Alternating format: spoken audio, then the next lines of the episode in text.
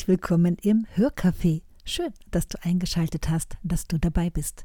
Ich bin Petra Kolossa, Autorin und Bloggerin und nehme dich mit auf die Reise meiner Texte, meiner Geschichten und meiner Gedanken.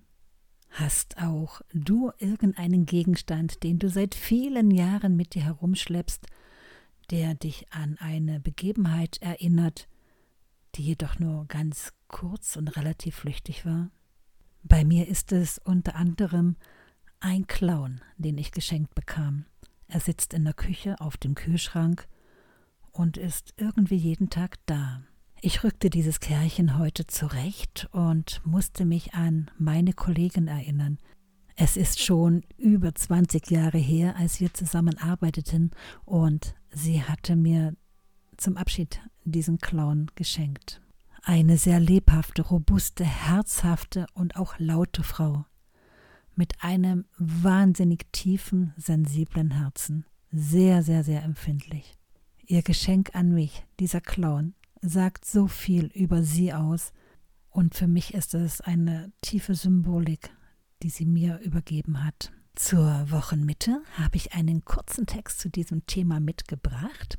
Dein Kaffee steht bereit. Super. Dann höre meiner Geschichte zu.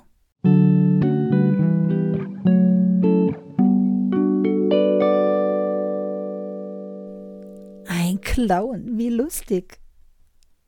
Wie gebannt starre ich das Bild dieses Clowns an. Für mich ein vollkommenes Abbild eines solchen, geschlüpft in eine Rolle, in eine, seine Sehnsucht geflüchtet.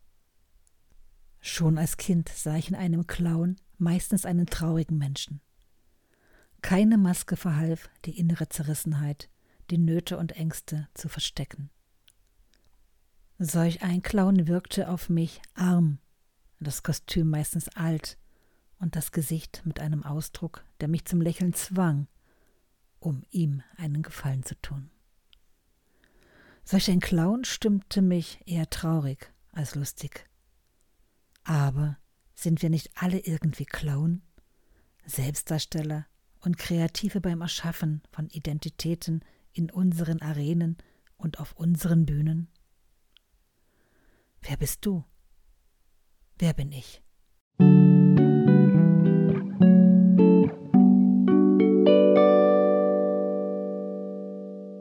Ja, ich bedanke mich ganz herzlich bei der großartigen Künstlerin Sabine Grützbach, deren Bild des Clowns ich sah und das diese Gefühle in mir wachrief.